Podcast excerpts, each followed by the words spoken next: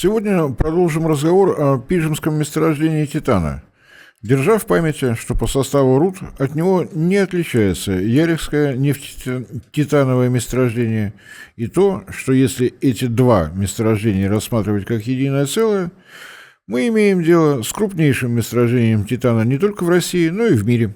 Если учесть залежи титана во всех остальных месторождениях на территории нашей страны, то Пижемское в комплекте с Ярихским – это 90% от того, что разведано в наших недрах.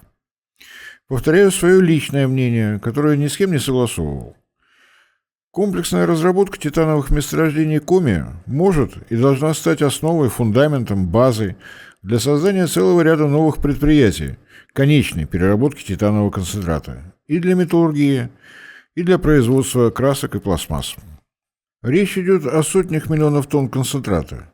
Имеющееся на сегодня в России титановое производство с такими объемами справиться не способно. Тем более, что у нас их всего два – ВСМПО «Ависма» и «Крымский титан». А строящееся Росатомом предприятие в городе Северске Томской области сырьем уже обеспечено. И, собственно, как раз пример будущего завода в Северске и должен стать примером для подражания и масштабирования – Руда этого завода добываться будет на Туганском месторождении, которое расположено в 100-150 километрах от Северска. Логика до предела простая. Нет смысла перетаскивать сырье для производства за тысячи километров, когда можно создать полный комплекс. Карьер, обогащение, конечное производство в одном месте. Напомню, почему речь будет идти именно о Пижемском месторождении. В шахтах Яревского месторождения продолжается добыча уникальной вязкой нефти. Лукойл как и положено нефтяной компании, сосредоточен именно на этом. Конечно, нельзя исключать, что после того, как в Коме появятся производственные мощности для переработки лейкоксеновых руд, Лукойл может подключиться к этому проекту активнее. Но чего тут точно нет, так это необходимость торопиться. Кроме того, Пижемское месторождение относится к рассыпным, то есть добычу на нем можно вести открытым способом, без всяких буровзрывных работ. А на Яриге придется использовать шахты, то есть себестоимость титановых концентратов здесь будет чуть выше. А вот в том случае, если на базе Пижемского месторождения будут построены металлургические и химические заводы, то эта более высокая себестоимость уже не будет чем-то значимым. Еще одно необходимое замечание перед сегодняшней передачей. В открытых источниках нет точной информации о том, как может выглядеть полная расстановка сил. Известно, что общая площадь Пижемского месторождения составляет около 90 квадратных километров а лицензионный участок компании «Русские титановые ресурсы» «Роститан» 30 квадратных километров. Будет ли выставляться а, оставшаяся площадь на аукционы или условия лицензии Роститана таковы, что эта компания может получить их по заявительному признаку, неизвестно. Я буду искренне рад, если кто-то из вас, уважаемые зрители и слушатели, поделится имеющейся информацией по этому поводу. Лицензию Роститан получил в 2011 году, и с этой даты у Пижемского месторождения начался новый этап его развития. Главой этой компании является Анатолий Николаевич Ткачук, и мне кажется, что успехи компании связаны именно с этим человеком.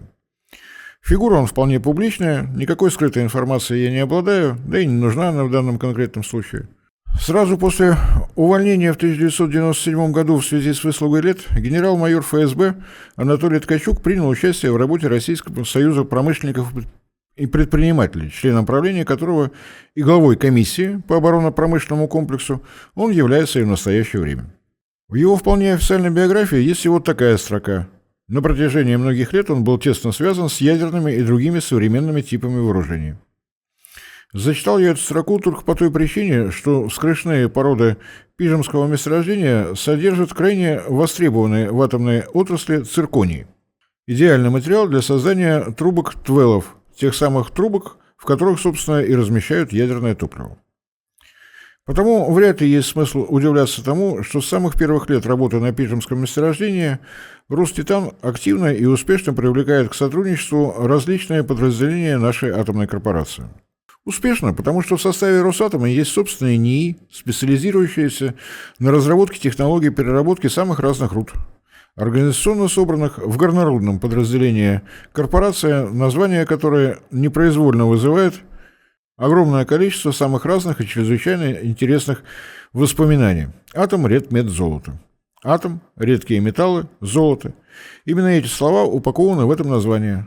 Цирконий, тантал, необий и золото входят в состав минералов, сокрытых в недрах Пижемского месторождения, и того самого рудного проявления Ичитью, о котором известно только то, что территориально оно совмещено с Пижемским месторождением. Более подробную информацию лично я пока так и не нашел. Росатом был привлечен не только в связи с циркониевой рудой. Исторически Министерство среднего машиностроения было отлично знакомо с титаном Коми. Гиредмет, один из научно-исследовательских институтов Минсредмаша, в свое время разработал и запатентовал технологию обогащения руды Еревского нефтетитанового месторождения, которая, однако, так и не была воплощена в железе. Причина экологическая, природоохранная, поскольку технология была основана на применении фтора, и соответствующие государственные надзорные органы СССР предпочли не рисковать. Такое впечатление, что Росатом на современном этапе воспринял этот факт как вызов. Но теперь участие в разработке новой, более щадящей технологии приняла не только атомная корпорация, но и целый ряд э, научно-исследовательских институтов Академии наук, ведущим среди которых в этом проекте стал и МедРАН, Институт металлургии и материаловедения имени Байкова. Задача, если не описывать без технических подробностей, заключается в необходимости найти способ удаления из состава лейкоксена, содержащегося в нем кварца. Специалисты, привлеченные Роститаном, пошли дальше, исходя из логичного посыла.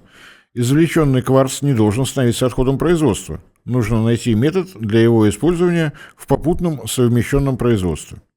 Для того, чтобы не перебирать все этапы сотрудничества Роститана с институтами Росатома и Академии наук, Предлагаю сразу перейти к итоговым результатам. Но при этом, само собой, я буду продолжать ходить и лелеять свою мечту встретиться с представителями Руститана вот в этой уютной студии. Уговорить их рассказать все перипетии истории развития этого проекта. Фтор и его производные удалось успешно заменить э, соляной кислотой, она же хлорная, H-хлор-3. Хороша эта кислота тем, что она очень хорошо разлагает сложные руды, а способы ее нейтрализации хорошо известны и хорошо освоены. Оптимальный вариант для этого – использование гашеной извести. Я понимаю, что многие из вас давным-давно за ненадобностью забыли школьные уроки неорганической химии, потому давайте чуть подробнее потопчемся на этом моменте. Формула соляной кислоты нормальным языком – H – это водород, хлор – это хлор.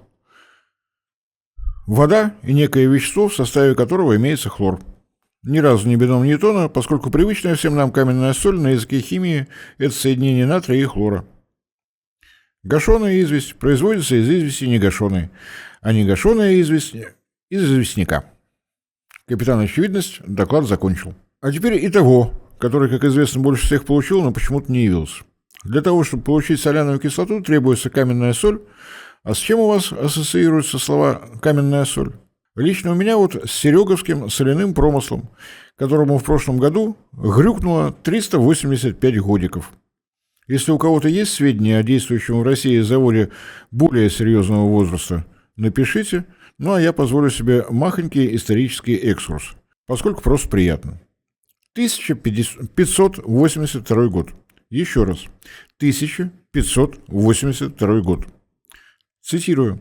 «Царь и великий князь Иван Васильевич пожаловал Уфоньку Строганова на дикое место по Выме реке на 15 лет, чтобы Афоньк Строганов на тех диких местах рассольные места искал, и варницы ставил, и пашни распахивал, и лес расчищал. Так-то вот, а не только профессию менять. Но как-то вот не потянул Афонька. То ли по деньгам, то ли еще по какой причине. Так что еще несколько десятков лет переходили те дикие места из рук в руки – пока в 1637 году Данило Панкратов не выкупил эти земли у крестьян опаренных за 23 рубля. Вот с этого года и отсчитывается история Сереговского солеваренного завода. И название района, где он расположен, для тех, кто любит русский север, тоже звучит как песня «Княж Погосский». Завод в 2014 году добычу соли приостановил, а теперь в России у него еще и конкуренты появились – Город Солидар Донецкой области не просто так свое название носит. Но одно дело соль для пищевой промышленности, другое с юга республики Коми на север, в Усть-Цилимский район перекидывать. Благо в Ежме, районном центре Конопохского э, района, железнодорожная станция «Княж Погост» имеется. Ну а бельгопское месторождение известняка – причем известняка весьма качественно, расположена и вовсе в пригороде Ухты. Его и сейчас достаточно активно разрабатывают, поскольку Имеющийся здесь песок, щебень, камень обеспечивают строительство в Ухте и в окрестностях. Вот мы и получили картинку, которую можно рассматривать с двух сторон. Для проекта разработки пижемского месторождения наличие в минимальной транспортной доступности двух месторождений, извлекаемые ресурсы которых обеспечивают все необходимое для переработки руды, несомненное достоинство. Для Республики Коми ни одно месторождение с нуля, а восстановление работы легендарного Сереговского солеваренного завода и расширение объемов добычи в пригороде второго по величине города – кристаллик, вокруг которого может быть и должен быть создан территориально-производственный комплекс. Итоги десятилетней работы Роститана на Пижемском месторождении впечатляют не только километражом разведывательных скважин, которые позволили зарегистрировать новые запасы и ресурсы – полиминеральных руд. В начале осени прошлого года Федеральная служба по интеллектуальной собственности официально опубликовала вот этот документ. На что стоит обратить внимание? В скобочках, после имен, фамилии авторов, только две латинские буквы – Р, У. Все до одного изобретателя – наши люди, граждане России. Потому в очередной раз Михаила Ломоносова челом бьем. Это он в XVIII веке ошибок не сделал – Дерзайте, ныне ободренные, старанием вашим показать, что может собственных Платонов и быстрых разумом Ньютонов российская земля рождать. Вот можете в мой адрес что угодно говорить, но не, не вижу я ничего зазорного в том, чтобы в море негатива находить факты, доказывающие, что в баране рог нас свернуть зубы обломают. Бюрократия, чиновничество, формализм – все это, к сожалению, при нас. Но в России были и есть и будут те, кто занимается своим любимым делом и добивается на своем месте прекрасных результатов. Но это я уже свою колею выпрыгиваю. Давайте вернемся к технологиям и э, скучным минералам. Что видим в патенте? Переработка кварц-лейкоксеновых концентратов с получением прокаленного кварцевого песка, искусственного пористого рутила и синтетического игольчатого волостонита. С пористым рутилом понятно. Годится для дальнейшего использования как в металлургии, так и в химической промышленности. Это и есть титан. Прокаленный кварцевый песок тоже понятно. Стекольное производство никто не отменял. Лишним точно не бывает нигде и никогда. А вот волостонит, да еще и игольчатый, да еще и синтетические, тут, пожалуй, пару слов стоит сказать. Волостонит – это силикат кальция, химическая формула кальция силициум О3. Он существует в природе. В год его производят от 600 тысяч тонн до миллиона тонн. Наиболее крупные месторождения в Китае, в Индии и в Финляндии. Игольчатый? Да потому что под микроскопом его кристалл действительно похож на иглу. То есть длинный, но при этом тонкий и достаточно прочный. В воде и в органических растворителях не растворяется. Удельный вес маленький, электрический ток проводит не просто плохо, а вообще отвратительно. Теплопроводность низкая, экологически чист – Температура плавления больше 1500 градусов. Цвет исключительно белый.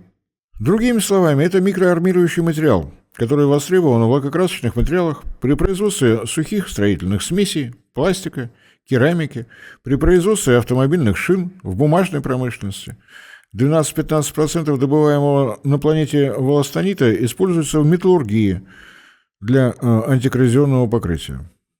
Да что уж там, волостонит использовался в теплоизоляционной обшивке космического корабля «Буран». То есть область применения чрезвычайно широка и продолжает расширяться. Тонна концентрата естественного волостонита по нынешним временам около 600 долларов, а тонна искусственного едва ли не вдвое дороже, поскольку в нем никаких примесей нет просто по определению. И что, вот такую прелесть гнать на экспорт?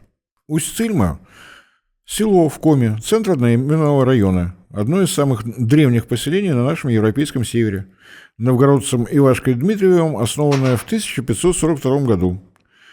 Один из центров староверов Поморского согласия, чуть больше 4000 человек населения. Какой может оказаться судьба села в 21 веке, может только догадываться.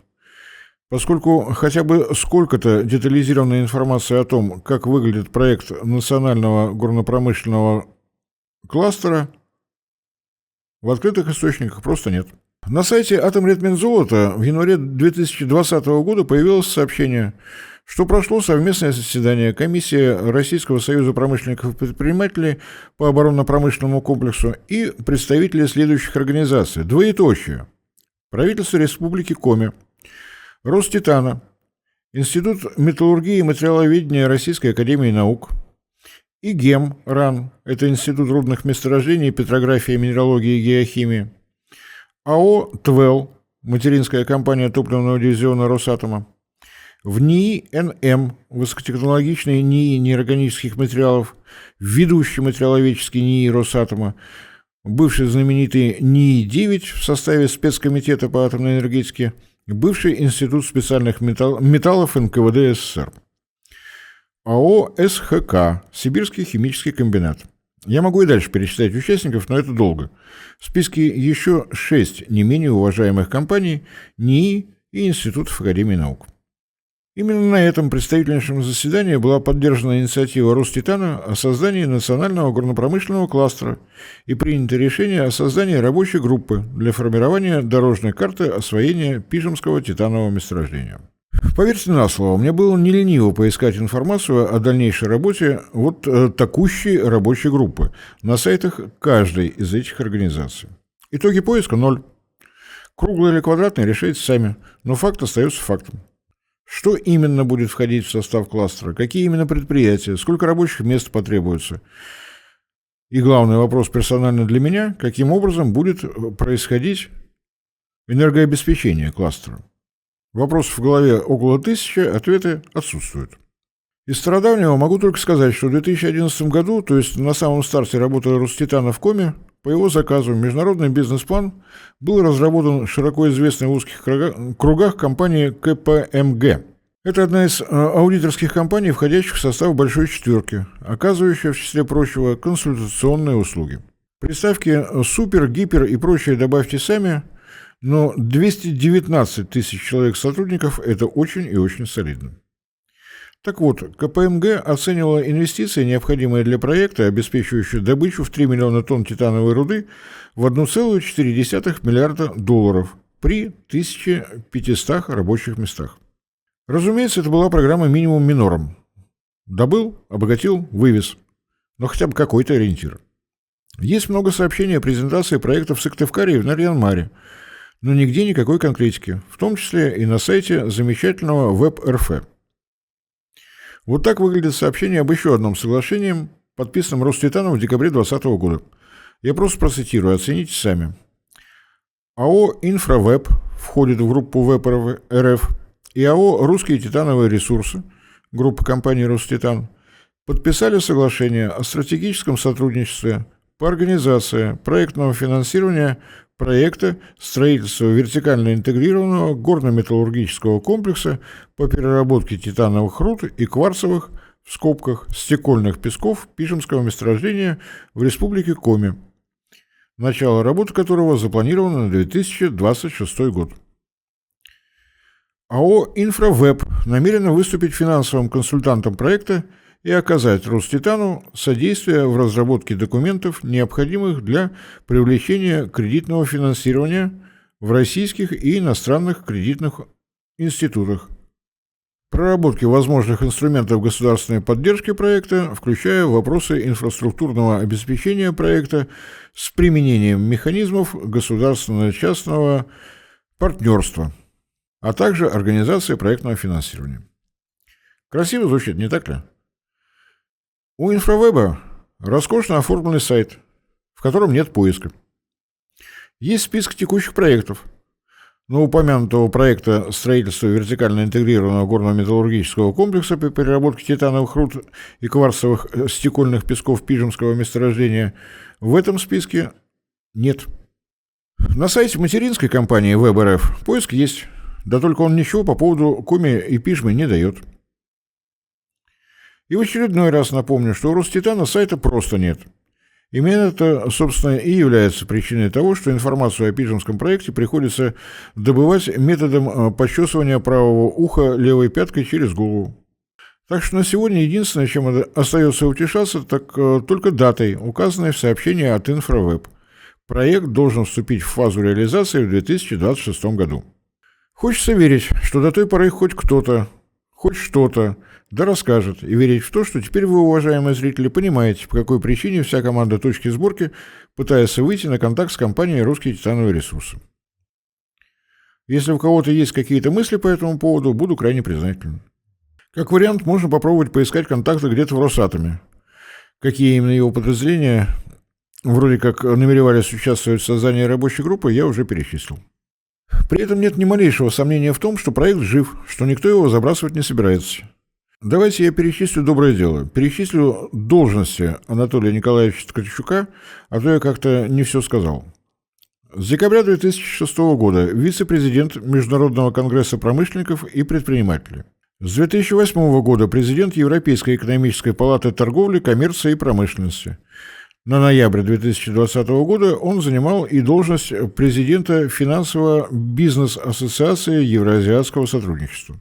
Поэтому, когда летом 2021 года на совещании в Сыктывкаре с участием руководителей правительства Республики Коми господин Ткачук сообщил о, об активном сотрудничестве с китайской международной инженерно-строительной компанией цветной металлургии, есть все основания полагать, что это действительно серьезно. А в январе уже 2022 года состоялась встреча Роститана с представителями еще одной китайской компании – которая откликнулась на обращение президента Российского союза промышленников и предпринимателей Александра Шохина к послу Китая в России. Государственная китайская компания коммуникации и строительства. Это крупнейший генеральный подрядчик в Азии. Специализация, инвестирование, проектирование и строительство транспортной инфраструктуры. КККС создала на мировом уровне передовые мощности в области создания инженерной инфраструктуры портов и строительство дорог и мостов, дно углубления и освоение земель, производство контейнерных кранов. Компания сохраняет свои позиции на международном уровне в качестве крупнейшего генерального подрядчика в Азии. Обладая колоссальными возможностями в области независимых инноваций, компания реализовала различные проекты по всему миру. Как бы не совсем понятно, какое отношение КККС может иметь к пижемскому проекту? Да самое прямое. Сентябрь 2021 года. Восточный экономический форум. Владимир Путин поддержал стратегический проект по выходу в незамерзающую часть Баренцева моря в районе бухты Индиго, реализация которого позволит вывозить грузы с территории Новосибирска, Кузбасса, а также Казахстана на глубокую воду и Северный морской путь по маршруту в полтора раза короче Транссибирской железнодорожной магистрали и увеличить пропускные способности железнодорожных маршрутов России. Это цитата материалов ВЭФ-21. Для тех, кто по каким-то невероятным причинам пропустил материалы точки сборки, посвященные проекту железной дороги Сосногорск-Индиго и описанию этой удивительной бухты, позволю себе пару слов. Проект строительства порта впервые возник на заре прошлого века. В 1922 году специалисты сумели даже встретиться с Владимиром Лениным по этому поводу. Лидер Советской России проект поддержал, а вот Советская Россия не смогла. Сначала из-за катастрофических последствий только что окончившейся гражданской войны и интервенции 14 государств, список которых до изумления похож на список государств, ныне развернувших новую агрессию против нашей страны. Дальше 30-е годы, годы бурного роста угольной отрасли. Потому вместо Баренска-Мура, железной дороги от Урала до Индики, была построена дорога, воспетая многими, Та самая Воркута-Ленинград. Дальше опять война, еще более страшная. Восстановление экономики, эра большого газа и так далее. В постсоветское время Путин уже неоднократно подчеркивал важность проекта Баренска-Мура. Но сопротивление РЖД и самого финансового из наших министров так не преодолел. Антиинтерес РЖД вполне понятен. Эта компания деньги зарабатывает за тонну километры, а тут накси, сокращение маршрута. Силуанов не поддерживает по еще более очевидной причине, потому что он Силуанов. Что касается бухты Индиго, притаившейся на берегу Баренцева моря практически на границе Республики Коми и Ненецкого автономного округа, то она действительно уникальна сразу по двум причинам. Каким-то хитрым способом сюда заглядывает Гольфстрим. Так что имеем невероятный факт. У России практически в акватории Северного морского пути действительно есть возможность построить незамерзающий порт. Если честно, то у меня в голове как-то даже не очень укладывается. Севморпуть и незамерзающий порт. Вторая особенность. Глубина моря у берегов доходит до 18 метров. То есть порт не замерзающий и не требующий никаких дноуглубительных работ. В то время как, к примеру, дноуглубление порта Сабетта и каналов для танкеров-газовозов, идущих к причалам Ямал-СПГ, это миллионы кубометров грунта и необходимость постоянного обновления каналов. В наше непростое время основной инициатор строительства порта Индиго и Баренц-Камура Роман Троценко, глава корпорации АЭОН. АЭОН, если касаться ее энергетических проектов, владелец компании «Северная звезда», которая осваивает сыродосайское месторождение на Таймыре. Осенью прошлого года уже отправившего первую партию арктического угля из нового порта Енисей в путь-дорогу по СМП. Кроме того, на только что прошедшем Красноярском экономическом форуме Северная звезда подписала соглашение с правительством края о разработке лемберовских угольных площадей. Это тоже Таймыр, но уже пригород Диксона. Нет, не оговорился ни разу. Залежи угля начинаются в 20 километрах от материковой части этого поселка. Прогнозные запасы исчисляются десятками миллиардов тонн. Потому проект, если не будет пересмотрен, конечно, предусматривает строительство сразу двух угольных портов – для жилья персонала которых планировалось восстановление и развитие поселка Диксон. А если учесть, что рядом с Диксоном уже строят нефтенефтяной порт бухты Север компания «Роснефть» в рамках проекта «Восток Ойл», то, как видите, насчет пригорода Диксона шутка, но в ней только доля шутки. В прошлом году корпорация «АЭОН» завершила сделку по выкупу «Северстали» производственного объединения «Воркута Уголь» и сейчас занимается прорабатыванием проекта, который потенциально способен довести объемы добычи коксующегося угля в Иркуты до 30 миллионов тонн в год. Так что, мягко будет сказано, АЭОН в Коме не чужая компания, а ее дочерняя компания под названием «Дирекция морской порт Индиго» завершила обследование бухты и уже наметила, где оптимально можно будет расположить порт. Мало того, пометуя, какие монстры готовы на рельсы лечь, э, чтобы у Баренского рельсов никогда не было, АЭОН предложила располовинить маршрут. Предполагаемая продолжительность Баренского чуть более 1200 километров, а трасса Сосногорск-Индиго чуть более 600 километров. Намекаю намек. Компания «Апроперти» в прошлом году в одно лицо начала строительство собственной железной дороги от Эльгинского месторождения коксующегося угля – на юге Якутии до побережья Охотского моря в Хабаровском крае, где строится порт. Продолжительность Якутско-Хабаровской трассы 550 километров. Намек закончен. Продолжаем продолжать. 23 декабря 2021 года на площадке РСПП между Руститаном, корпорацией Руститан и Инфравеб подписаны документы о подготовке к проектному финансированию мегапроекта по созданию национального горнопромышленного кластера, в состав которого войдут вертикально интегрированный горно-металлургический комплекс на базе Пижемского месторождения, железнодорожная магистраль Сосногорск-Индиго и глубоководный морской порт Индиго. Тоже цитата, разумеется. Сайт корпорации АЭОН стал единственным открытым источником, который позволяет получать новости об этом мегапроекте. Причина, по которой Роститан присоединился к мегапроекту, вполне очевидна. Предполагаемая железнодорожная трасса проходит в том числе и по Усть-Цилимскому району, то есть горно-металлургический комплекс, получит выход как на внутренний рынок России по системе железных дорог, так и на экспорт через порт Индиго и далее по трассу Севморпути. 19 января прошлого года. Новость о том, что Ненецкий автономный округ завершил разработку предпроектной документации по их части мегапроекта.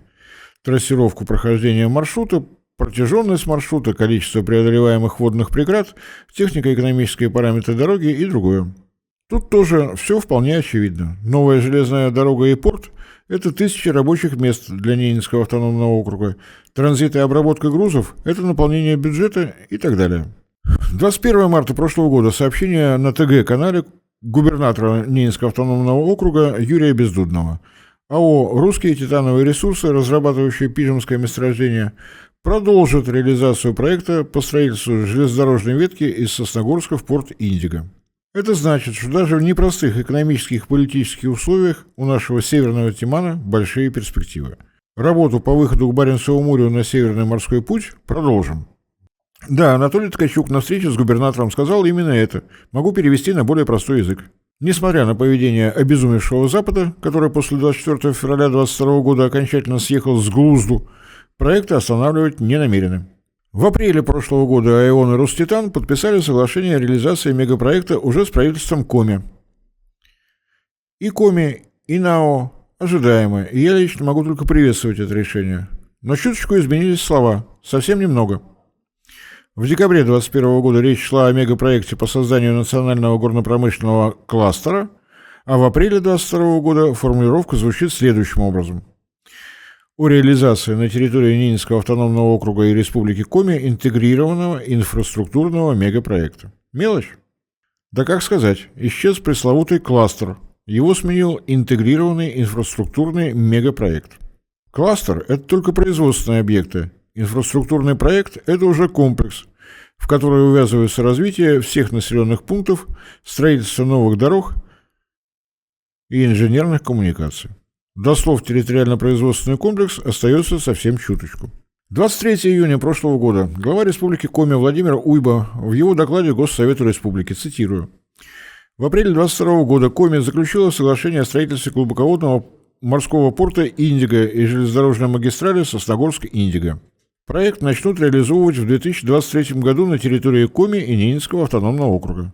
На всякий случай, вы слушаете передачу в марте 2023 года.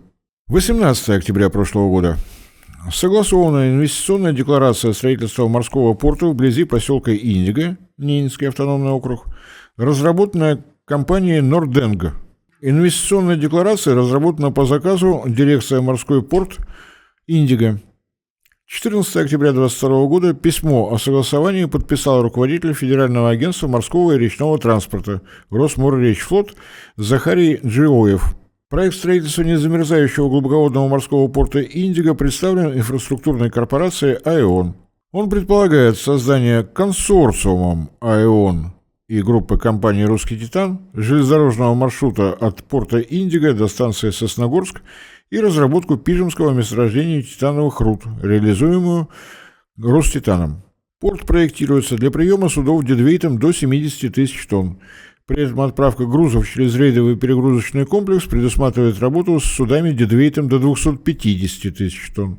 Какая-то конкретика появляется, но касается она только порта Индиго.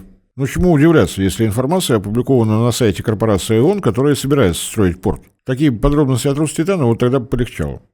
Поскольку вы просили прикладывать карты схемы, то вот это дает представление, о каких районах Коми и Ненецкого автономного округа идет речь. Не исключаю, что через какое-то время можно будет найти более детальную прорисовку маршрута, но здесь хотя бы отмечены основные его составляющие.